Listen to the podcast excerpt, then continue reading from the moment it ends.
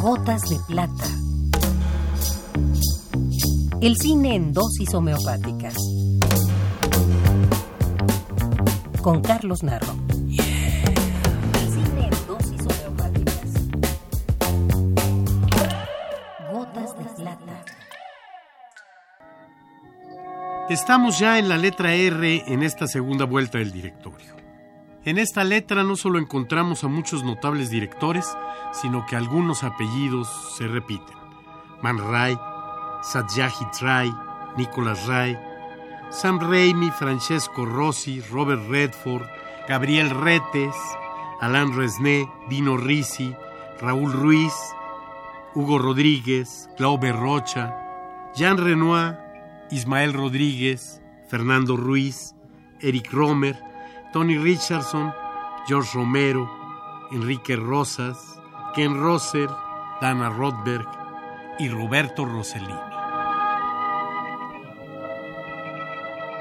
Roberto Rossellini nació en Roma el 8 de mayo de 1906. Hijo de un destacado arquitecto, quien construyó algunos de los cines y teatros más importantes de Roma, el pequeño Roberto tuvo su primer acercamiento al cine durante la construcción de una monumental sala cinematográfica. Jamás sabremos lo que pensó, pero sí podemos imaginar que ahí surgió su preocupación por el público. Pocos cineastas se han preocupado tanto de los espectadores como Rossellini. Perdona, mi amor, perdonami, sì. Amore mio santo! Sì, lo so, sono forte, sono forte.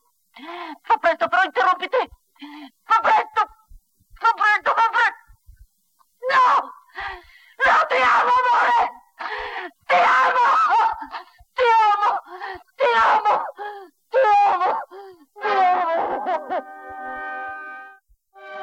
Rossellini se inició en la dirección cinematográfica con algunos cortometrajes. Su preludio a la siesta de un fauno permanece en la leyenda como una extraordinaria obra del cine de animación, censurada por obscena y de la que posiblemente se destruyeron todas las copias. Durante la Segunda Guerra, Rossellini trabajó en la compañía productora dirigida por Vittorio Mussolini, hijo del dictador y quien coordinaba la propaganda del régimen fascista. De hecho, su primer largometraje, La nave blanca, se inició como un documental propagandístico.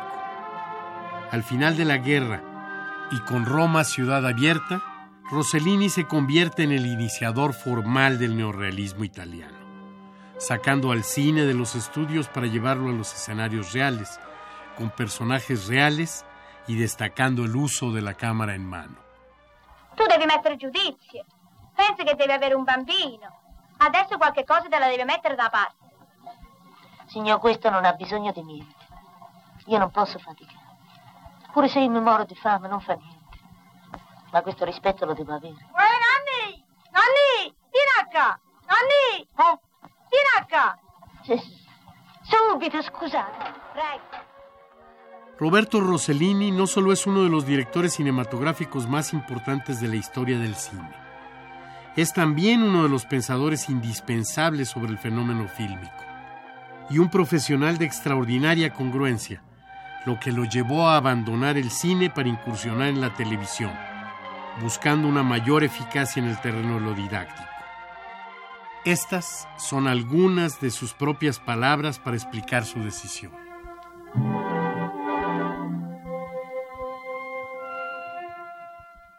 Ningún film ni ninguna obra literaria plantea los temas que preocupan de manera concreta a la nueva humanidad. Por eso considero necesario examinar otra vez cada cosa desde sus orígenes. Hacer como el maestro de escuela elemental que intenta explicar de la manera más simple y lineal los grandes hechos de la naturaleza y la historia. Lo importante son las ideas, no las imágenes. Si se tienen las ideas muy claras, se encuentra la imagen más directa para expresarla.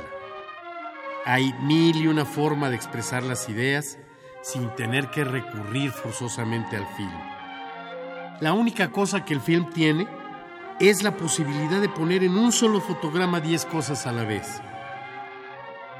Solo la televisión puede ser aquella universidad popular que reclamaron hace tiempo, de manera un poco utópica, los programas de los partidos socialistas.